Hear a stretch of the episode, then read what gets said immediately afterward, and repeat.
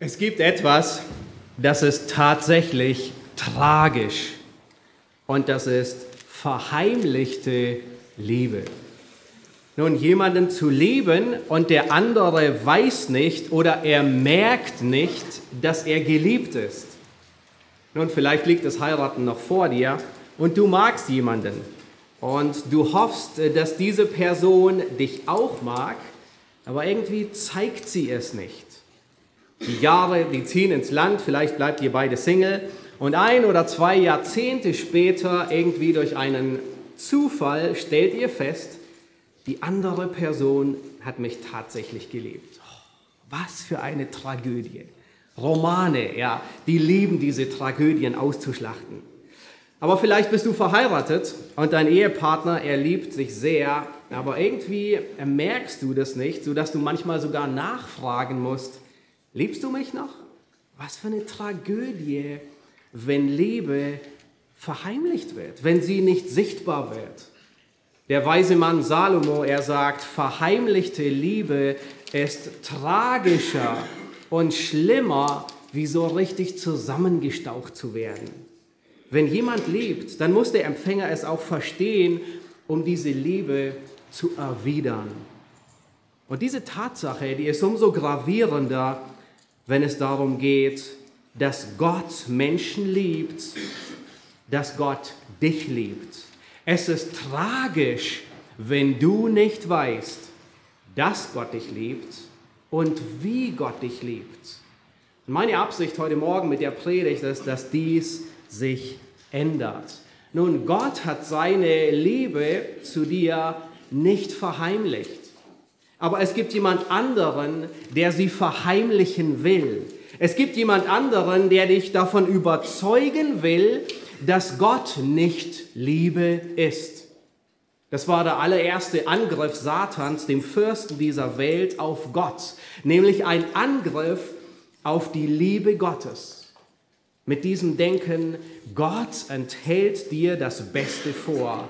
Gott ist nicht daran interessiert, dass du Freude hast. Ach, weißt du, Gott kümmert sich eigentlich gar nicht so richtig um dich. Im Gegenteil, Gott ist ein Monster.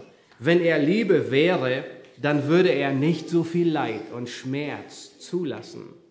Oder vielleicht mit dem Gedanken, wenn Gott Liebe ist, warum gibt er dir nicht, worum du ihn bittest?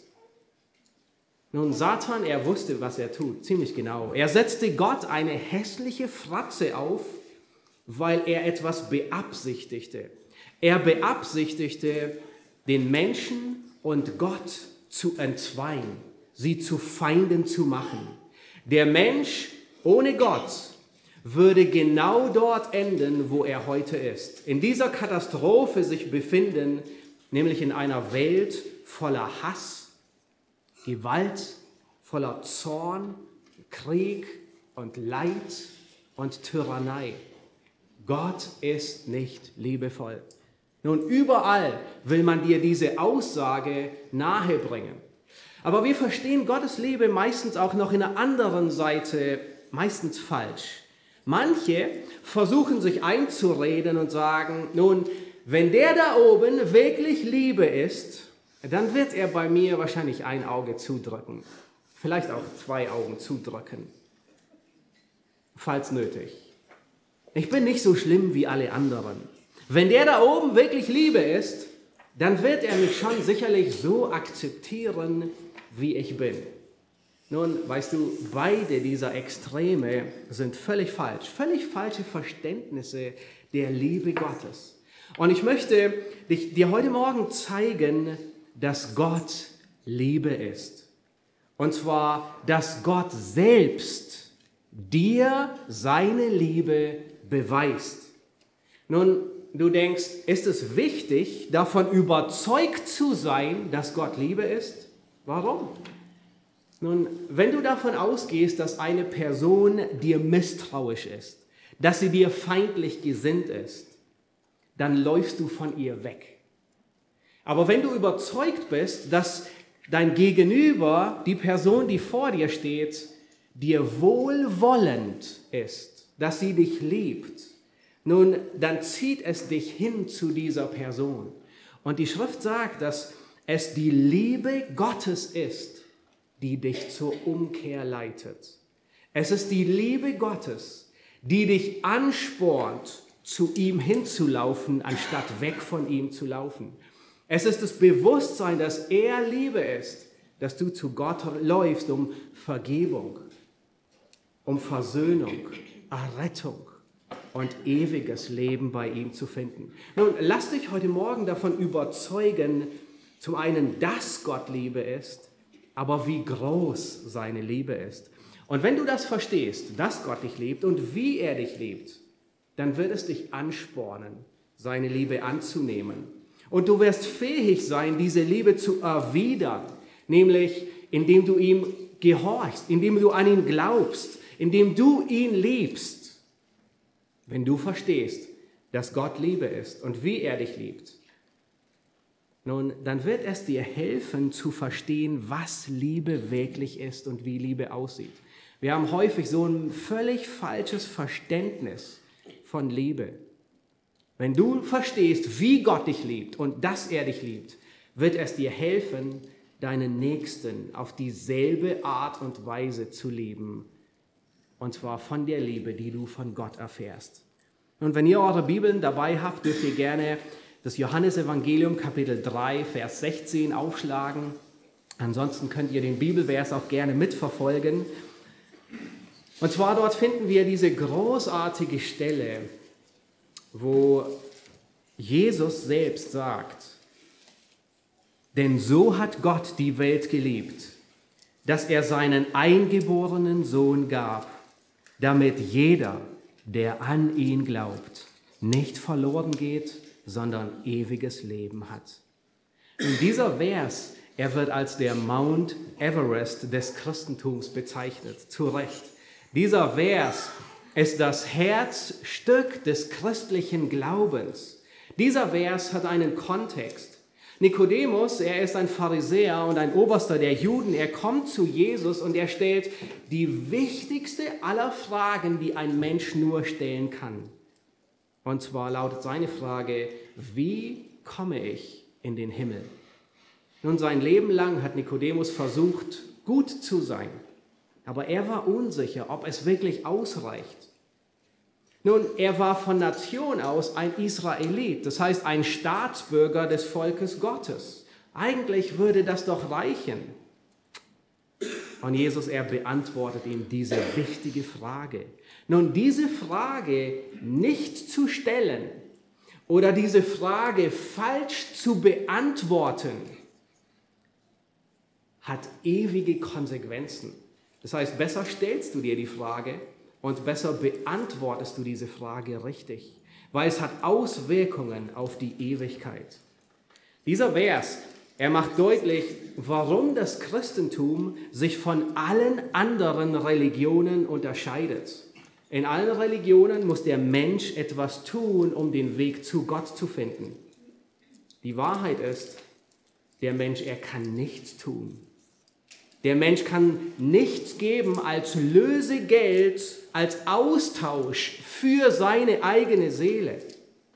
Dieser Vers ist vermutlich der bekannteste und vielleicht tatsächlich auch der wichtigste Vers der ganzen Bibel, weil er fasst diese ganzen Wahrheiten irgendwie komprimiert zusammen. Denn so sehr, oder man könnte sagen, auf diese Weise hat Gott die Welt geliebt, dass er seinen eingeborenen Sohn gab, damit jeder, der an ihn glaubt, nicht verloren geht, sondern ewiges Leben hat.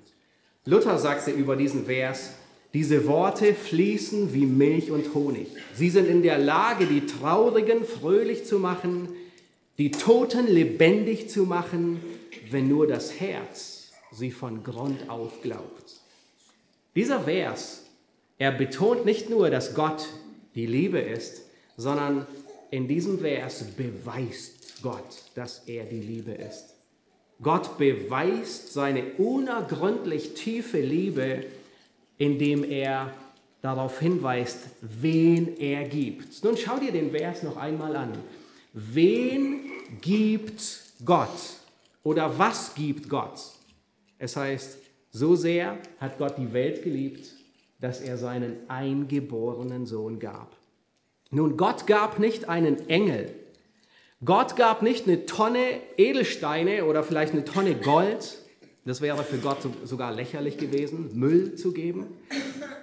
Und Gott gab auch nicht das halbe Universum als Lösegeld. Offensichtlich war es nicht ausreichend für deine Seele, sondern er gab seinen Sohn, seinen eingeborenen Sohn. Nun, eingeboren, das Wort bedeutet, es bezieht sich nicht auf Ursprung im Sinne von, dass er geboren ist, sondern es bezieht sich auf seine Stellung, dass er einzigartig ist. Er ist sein Ein und alles, der Besondere. Der Schwerpunkt, er liegt nicht darauf, dass Gott etwas gegeben hat, sondern wen er gegeben hat. Gott hat nicht Schrottwichteln betrieben. Was kann ich wegschmeißen? Was brauche ich nicht mehr? Vielleicht ist dieser Müll noch irgendjemandem nützlich. Nein, sondern Gott gab das Kostbarste, was er hatte. Der Autor Johannes, er macht hier eine direkte Anspielung auf Isaak. Nun, vielleicht kennst du die Begebenheit aus 1. Mose Kapitel 22. Isaac war der Sohn von Abraham und Sarah. Er war der verheißene Sohn. Sie haben 25 Jahre auf diesen Sohn gewartet und alle Hoffnung ruhte auf ihm. Durch ihn sollte der Messias kommen und die Nachkommen dieses Sohnes, die sollten so zahlreich werden wie nun, das ist nur eine Auswahl, wie die Sterne am Himmel und wie der Sand am Meer. Und dann prüft Gott Abraham und er sagt, Abraham, nimm deinen Sohn. Und jetzt achtet auf die zwei Worte, die kommen. Deinen einzigen, den, den du lieb hast, Isaac. Und geh hin in das Land Moria und bringe ihn dort zum Brandopfer da auf einem der Berge, den ich dir nennen werde. Nachzulesen in 1. Mose 22. Nun stell dir das vor, wenn du Kinder hast, vielleicht sogar mehrere, welches würdest du als Opfer hingeben für deine Feinde? Nun, Gott wollte kein Menschenopfer, aber er wollte Abrahams Glauben prüfen. Und gleichzeitig wollte Gott etwas deutlich machen. Und zwar, was es für den Vater bedeutet, seinen Sohn 2000 Jahre später auf genau diesem Berg als Opfer für seine Feinde darzubringen. Und 2000 Jahre später gab es diesmal keinen stellvertretenden Widder für Isaac. Diesmal war Jesus selbst das Lamm Gottes, das die Sünde der Welt hinwegnimmt. Gott gab seinen Sohn. Das ist der erste Beweis seiner unergründlichen, tiefen Liebe. Nun, die Krippe und das Kreuz sind der größte Beweis dass Gott dich liebt. An Weihnachten feiern wir die Tatsache, dass Jesus Mensch geworden ist. Dann kannst du dir das vorstellen? Meist, meistens haben wir Schwierigkeiten. Stell dir vor, der Prinz des Universums, er wird in so bettelarme Verhältnisse geboren, dass er in eine Futterkrippe gelegt wird, die noch nicht einmal ihm gehört, sondern Schafen oder Rindern. Er, der die Sprache erfunden hat, muss das Sprechen lernen. Der Hüter Israels, der nicht schläft und nicht schlummert, er wird müde nach einem harten Arbeitstag und schläft vor Müdigkeit im Boot ein beim größten Sturm. Er, der die Gedanken der Könige lenken kann wie Wasserbäche, der den Ratschluss der Heiden zunichte machen kann, er erlebt, dass die Menschen einen Ratschluss fassen, ihn umzubringen, den Herrscher des Universums. Er, der die Schönheit dieser Welt und die Gewalt der Natur erschaffen hat, das ganze Universum allein durch das Wort seines Mundes. Er sprach und es geschah. Er gebot und es stand da. Er wird so schwach, dass er unter der Last seines eigenen Kreuzes zusammenbricht. Er, der das Wasser des Lebens ist, wird durstig. Er, der allen Leben gibt, haucht den letzten Atemzug seines Lebens aus und stirbt stellvertretend für deine Schuld. Gott gibt niemand Geringeren als seinen eingeborenen Sohn, das kostbarste Juwel des Universums. Und in diesem bekannten Weihnachtslied, Mary Did You Know, da, da wird genau das zum Ausdruck gebracht. Wusstest du, dass er, dieser kleine Sohn, der große, allmächtige Gott ist, der ich bin? Zweifelst du an der Liebe Gottes? Zweifelst du daran, dass Gott dich liebt? Ich meine, dann schau auf die Krippe und das Kreuz. Das ist der größte Beweis seiner Liebe. Er gab nicht einen Engel, er gab nicht das halbe Universum, sondern er gab seinen Sohn, das kostbarste und wertvollste. Gott beweist seine tiefe, unergründliche Liebe, indem wen er gibt, aber auch wem er gibt. Nun schaut uns das, lass uns das nochmal anschauen, denn so sehr hat Gott die Welt geliebt. Nun, wen meint der Autor Johannes, oder Jesus selbst, der das gesagt hat, mit die Welt. Meint er die atemberaubende Berglandschaft des Himalaya, die Gott so am Herzen lag? Meint er die Lofoten in Norwegen, wo nördlich vom Polarkreis weiße Strände auf türkisenes Wasser treffen? Meint er das Naturparadies auf Galapagos oder die Traumstrände von den Malediven mit der Welt? Auch nicht wirklich sondern es geht um die Menschheit. Die Menschheit, die es nicht verdient. Das ist der zweite Beweis von Gottes unergründlicher, tiefen Liebe. Gott liebt Menschen, die es nicht wert sind. Gott ist nicht verpflichtet, uns Menschen zu lieben, sich um uns zu kümmern. Und dennoch geht er uns nach, obwohl wir ihm nur Arbeit und Mühe kosten. Und das ist Gottes Liebe. Liebt Gott nur einige bestimmte Menschen? Oh nein. Das würde diesem Text hier Gewalt antun.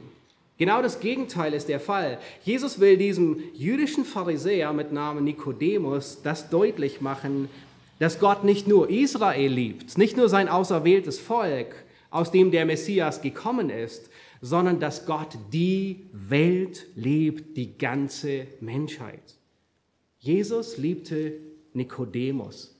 Diesen selbstgerechten Pharisäer, der meint, er könne sich den Himmel aus eigener Kraft verdienen.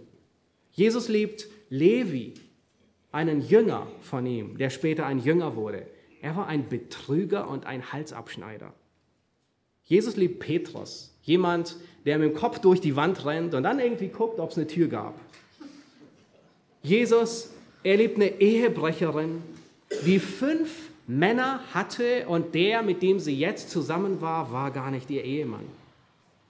Jesus, er liebte den Lahmen. Jesus liebte den Blindgeborenen. Er liebte die Aussätzigen. Jesus liebte den Hauptmann, der das Kommando hatte über seine Kreuzigung. Jesus liebte die Menschenmenge, die schrie, kreuzige, kreuzige ihn noch bevor irgendjemand aus dieser Menge gerettet wurde. Ist das nicht unglaublich? Das ist der Beweis der tiefen Liebe Gottes. Wem gibt Gott, Christus, Menschen, die ihn nicht verdient haben? Gott beweist seine tiefe Liebe darin. Aber gleichzeitig sehen wir auch, dass Gott seine Liebe darin beweist, was er gibt. Nun schau dir den Vers noch einmal an. Denn so sehr hat Gott die Welt geliebt, dass er seinen eingeborenen Sohn gab, damit jeder, der an ihn glaubt, nicht verloren geht, sondern ewiges Leben hat. Nun, dieser Vers, er befindet sich in einem größeren Kontext, wo es nur um ähm, Kontraste und Gegenüberstellungen geht. Ja, wir, wir sehen hier, es geht darum, hier wird gesagt, auf nicht verloren gehen und ewiges Leben haben. Der ganze Kontrast ist von Glauben und Nichtglauben, von errettet und nicht errettet sein, von Finsternis und Licht. Nun lass uns erstmal sehen, was Gott jemandem nicht gibt. Was bedeutet es, der geht nicht verloren? Nun, mit dem Tod ist nicht alles aus. Viele wünschen sich das, du vielleicht auch, ich weiß es nicht irgendwie das Leben in vollen Zügen zu genießen, die Augen zu schließen und man ist weg, man merkt nichts, man spürt nichts, man ist einfach eingeschlafen. Nein, so ist es nicht. Dein Tod ist nur die Tür zur Ewigkeit. Wenn du deinen letzten Atemzug machst, dann beginnt für dich die Ewigkeit. Und es gibt nur den Himmel und die Hölle. Die Hölle ist der Ort, wo jeder hinkommt, der eine oder mehr wie eine Sünde begangen hat. Die Hölle ist der Ort, wo die Strafe gerichtet wird. Nun, die Hölle ist kein Fegefeuer, sondern sie ist ein ewiges Gericht. Man könnte sagen, ein Endbahnhof. Von dort kommt niemand mehr raus. Es gibt kein Zurück. Die Hölle ist kein Gefängnis nach der Genfer Konvention, das mit allem Komfort und mit allem Luxus ausgestattet ist. Nein, Jesus, er beschreibt die Hölle und Jesus kennt die Hölle, weil er die Hölle geschaffen hat und weil er die Hölle durchlebt hat. Er beschreibt die Hölle als ewiges, unauslöschliches Feuer. Ein Ort, wo Heulen und Zähneknirschen sein wird. Ein Ort, der eigentlich für Satan und die Dämonen vorgesehen war. Ein Ort, wo Gottes Zorn über alles Böse, alle Ungerechtigkeit sein wird. Es ist ein Ort, da heißt es, der mit Feuer und Schwefel brennt, dort wird man gepeinigt. Der Rauch der Qual steigt auf von Ewigkeit zu Ewigkeit. Tag und Nacht hat man dort keine Ruhe, kein Einschlafen, kein Ausruhen. Das Stasi-Gefängnis in Hohenschönhausen ist nichts dagegen. Nun, wie wäre es, diesem Ort zu entkommen? Wow, das wäre toll, oder?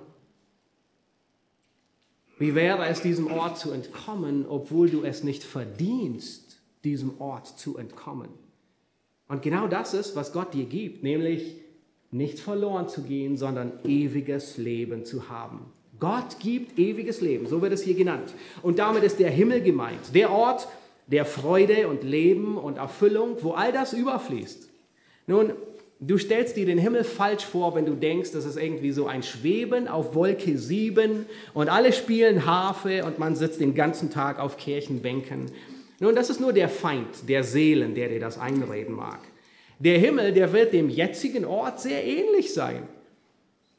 Du wirst einen Körper haben, du wirst gehen, du wirst reden, du wirst das Essen genießen, mehr als das Heiligabendessen nachher in wenigen Stunden. Du wirst sogar arbeiten, aber keine Angst, es ist nicht irgendwie so eine frustrierende Arbeit, sondern es ist, es ist das, was dir richtig Spaß macht und dich erfüllt und wo du danach denkst, oh, es tut so gut zu arbeiten. Es ist der Ort, an dem Gott alle Tränen abwischen wird.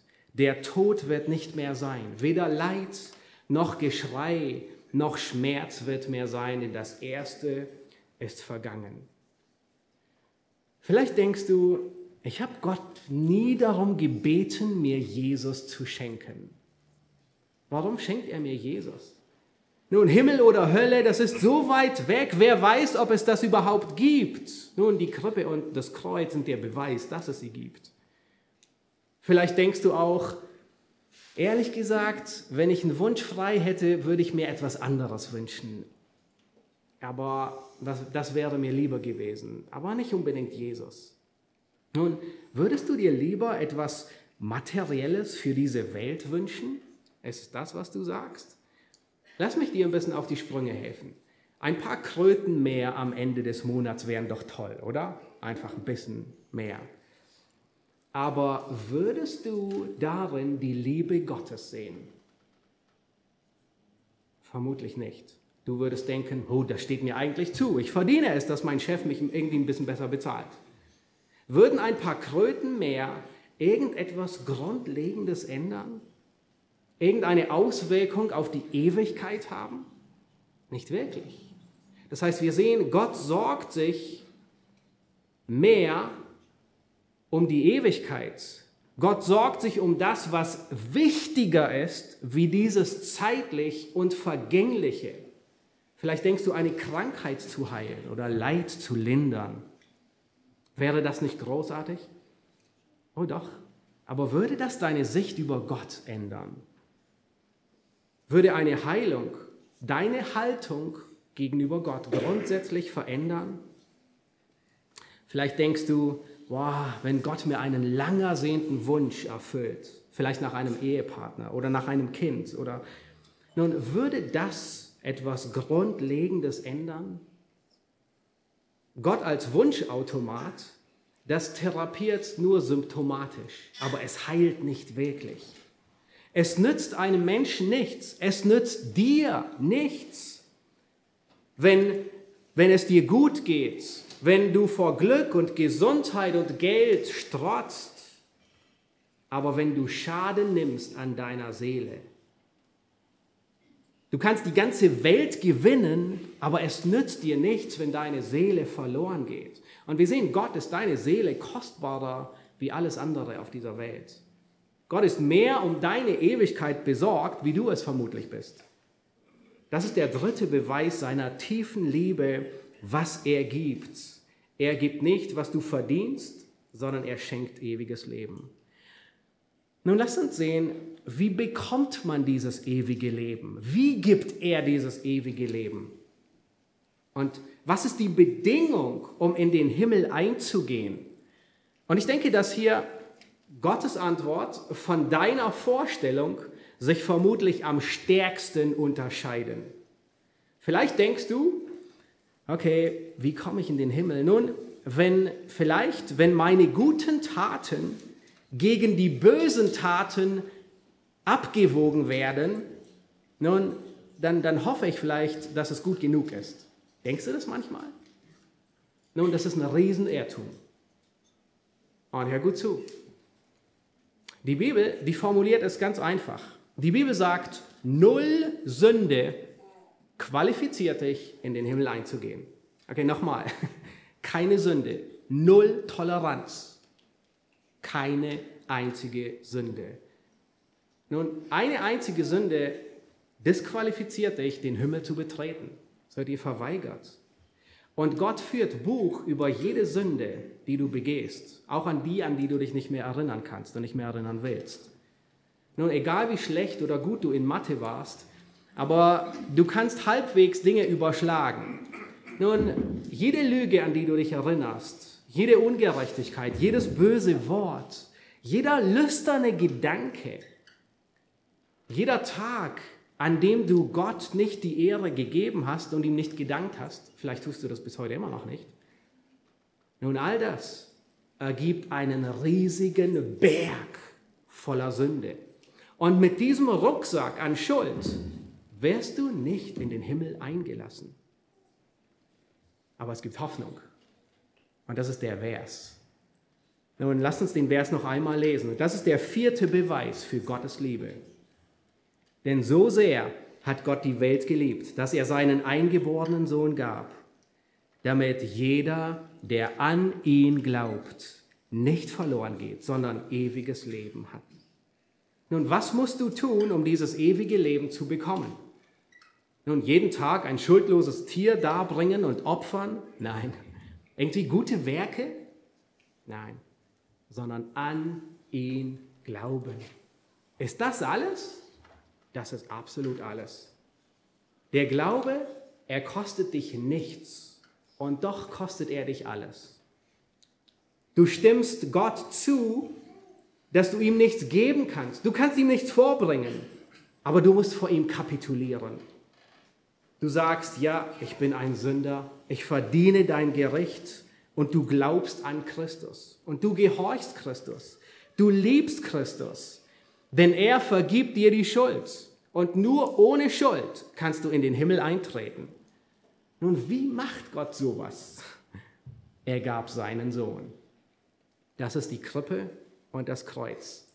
In 1. Johannes 4, Vers 10, das ist derselbe Autor, der das Johannesevangelium geschrieben hat, sagt er, darin besteht die Liebe. Nicht, dass wir Gott geliebt haben, sondern dass er uns geliebt hat und seinen Sohn gesandt hat als Sühnopfer für unsere Sünden.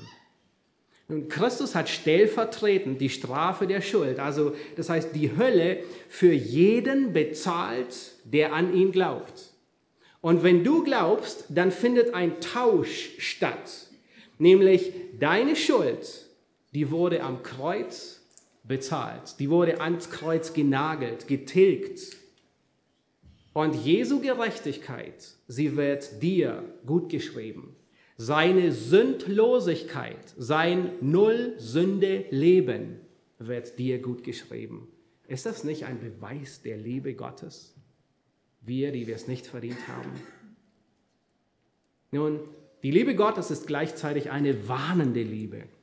Wenn wir in dem Abschnitt in Johannes 3 einige Verse, zwei Verse weiterlesen, dann stoßen wir auf Johannes 3, Vers 18. Und dort heißt es, wer an ihn glaubt, der wird nicht gerichtet. Das haben wir gerade gesehen. Und gleichzeitig heißt es, wer nicht glaubt, der ist schon gerichtet, weil er nicht an den Namen des eingeborenen Sohnes Gottes geglaubt hat. Nun, Gott ist Liebe, aber Liebe bedeutet nicht, dass Gott zwei Augen zudrücken wird. Und das ist sehr ernst. Wenn du Christus verwerfst, dann bedeutet es, dass du den einzigen Notausgang zubarrikadierst. Wenn du Christus verwerfst, verwerfst du das Einzige, den Einzigen, der dich retten kann. Nun, Liebe zwingt dir die Errettung nicht auf. Liebe respektiert deine Verantwortung. Liebe respektiert die Selbstbestimmung des Menschen. Liebe akzeptiert, abgelehnt zu werden. Aber es bleibt nicht ohne Konsequenzen. Ist das nicht unfassbar? Ich meine, Gott gestattet dir sogar, ich meine, das ist ein Ausdruck der Liebe. Gott gestattet dir, dass du ihn ablehnst. Und trotzdem gibt dir Gott heute immer noch Luft zum Atmen. Er versorgt dich. Er hält seinen Zorn von dir zurück, weil er barmherzig ist und langmütig ist, weil er dir Raum geben will, dass du Buße tust und an ihn glaubst. Aus dem Grund möchte ich dich ermutigen, erwidere die Liebe Gottes, indem du zu Gott kommst, indem du ihn anrufst, um errettet zu werden. Nun, vielleicht wunderst du dich und denkst, okay, oh, warum redet er da vorne heute so viel von Sünde und von Gericht und von Hölle? Ausgerechnet heute, wo wir so friedliche Lieder singen, wie O du Fröhliche ganz am Anfang oder gleich nachher Stille Nacht, Heilige Nacht. Die Antwort ist ganz einfach. Je größer die Verlorenheit, umso größer ist die Liebe Gottes, die mich aus dieser Verlorenheit gerettet hat. Wenn du in deinem Hallenbad die Bahnen schwimmst und irgendjemand schmeißt dir einen Rettungsring so vors Gesicht, nun, dann ist es nicht hilfreich. Ja? Vielleicht stört es dich sogar. Und du brauchst niemanden, der dich rettet, weil du kannst schwimmen, der Boden ist nicht tief, alles gut. Aber wärst du ein Passagier auf der Titanic gewesen, der bei 8 Grad kaltem Wasser ums Überleben ringt, immer versucht, den Kopf über Wasser zu halten, stets in der Angst, jeden Moment in die Tiefe gezogen zu werden, und dann wirft dir jemand einen Rettungsring zu, um dich ins Boot zu holen. Nun, dann hat dieser Rettungsring eine völlig andere Bedeutung für dich, weil du ihn brauchst. Und genau das ist, was Christus getan hat. Er gab, was du brauchtest. Es ist unmöglich, die große Liebe Gottes ohne die große Verlorenheit aufzuzeigen. Die gehen Hand in Hand. Die Liebe Gottes groß zu machen, ohne die Verlorenheit groß zu machen, das, ist, das geht nicht. Wenn wir die Verlorenheit schmälern, dann schmälern wir die Liebe Gottes. Ich hoffe, ich kann dich anstecken, auf Entdeckungstour zu gehen, um Ausschau zu halten nach der Liebe Gottes. Und das haben wir notwendig. Ein Schreiber des Neuen Testaments, Judas, er sagt in Vers 21, bewahrt euch selbst in der Liebe Gottes. Das heißt, du musst sicherstellen, dass du dir der Liebe Gottes bewusst bist, dass du dort bleibst. 2. Thessalonicher 3, Vers 5, der Herr lenke eure Herzen zu der Liebe Gottes. Es gibt Zahl, lose Beispiele in der, Liebe, ähm, in der Bibel, die von der Liebe Gottes sprechen. Denken wir an Jona. Gottes Liebe wird in Mitleid und Erbarmen sichtbar, das Gott über die Leute in Ninive hat. Denken wir an den verlorenen Sohn. Kennst du die Geschichte? Er ist so tief gesunken, er hat alles verprasst. Er hat die Familienehre ruiniert. Er war bei den Schweinen. Tiefer geht es nicht. Und Gottes Liebe nimmt ihn wieder an. Und Gottes Liebe nimmt die Schmach und die Schande auf sich. Denken wir an die Sendschreiben. Gottes Liebe ist warnend. Denken wir an Judas, den Verräter. Gottes Liebe macht keinen Unterschied. Denken wir an Petrus. Gottes Liebe ist geduldig. Jesus reißt ihm nicht den Kopf ab, nachdem er ihn ver verleugnet hat. Und er tauscht Petrus auch nicht aus und sagt, Petrus, weißt du was, wir, wir, wir, wir nehmen einen neuen Apostel, sondern Jesus, er hilft ihm zu wachsen. Eins der herausragendsten Beispiele für eine unverdiente Liebe finden wir bei dem Propheten Hosea. Und damit möchte ich auch schließen mit diesem Beispiel. Hosea war ein Prophet in Israel und eines Tages sagt Gott zu ihm, Hosea, deine Ehe, die soll zum Anschauungsmodell werden und zum Beispiel. Und zwar so wie deine Ehe sein wird, so dass es ein Abbild, wie ich mit diesem Volk Israel umgehe und wie dieses Volk mit mir umgeht.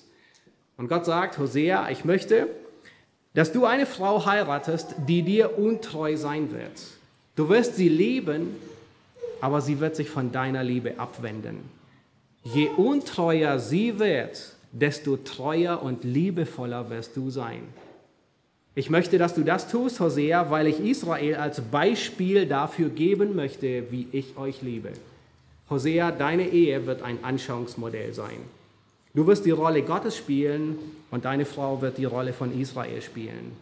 Denn ich liebe Israel mit einer unveränderlichen, ewigen Liebe. Aber Israel läuft immer weg von mir und nimmt andere Götter als Liebhaber.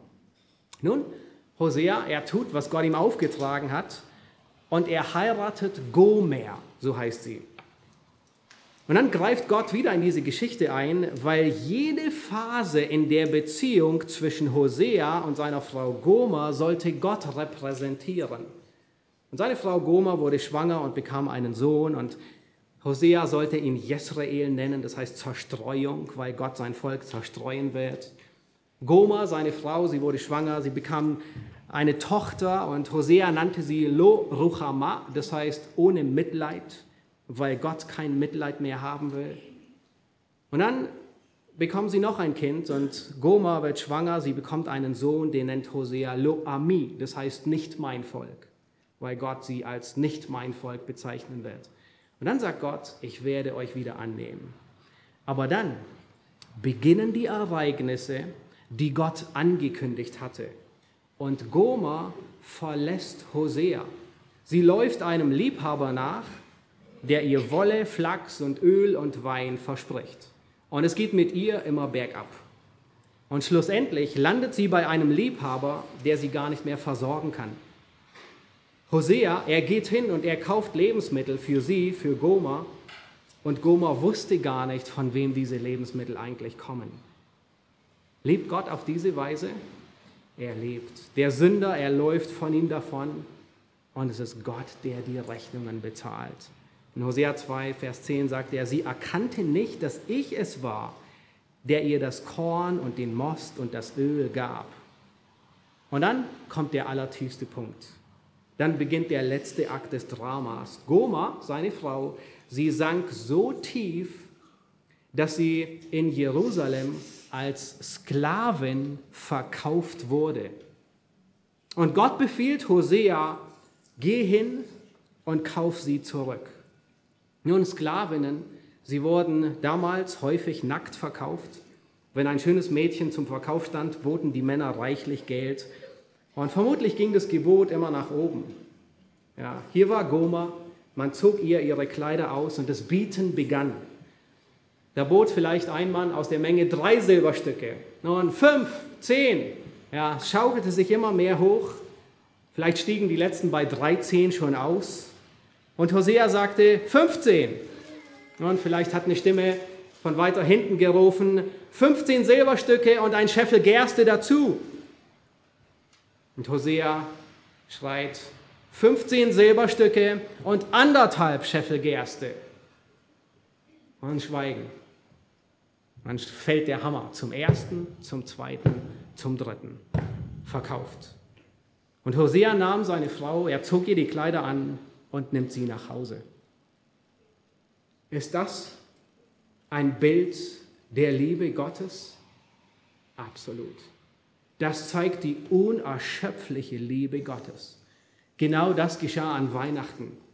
Man könnte fast sagen, Christus hat an Weihnachten den Sklavenmarkt betreten, wo du ein Sklave der Sünde warst, das, Auktionshaus dieser Welt. Und die Frage stellt sich, was ist deine Seele wert?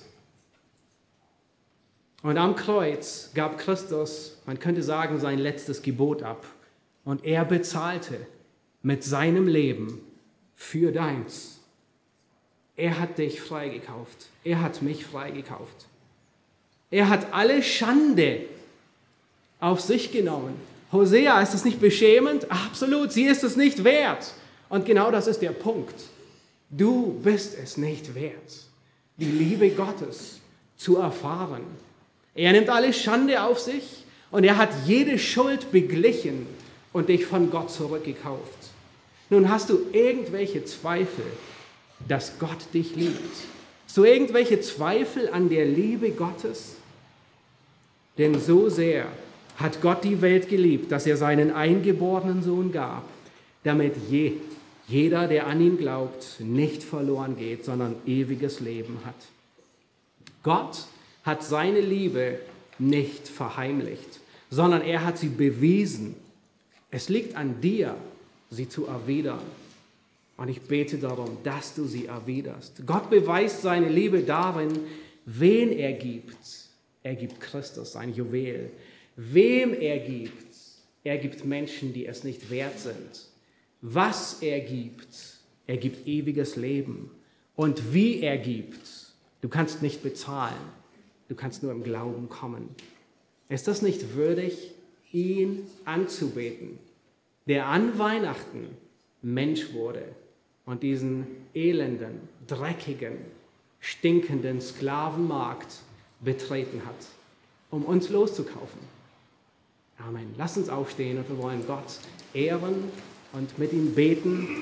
Und dann bleiben wir stehen und singen das letzte Lied gemeinsam.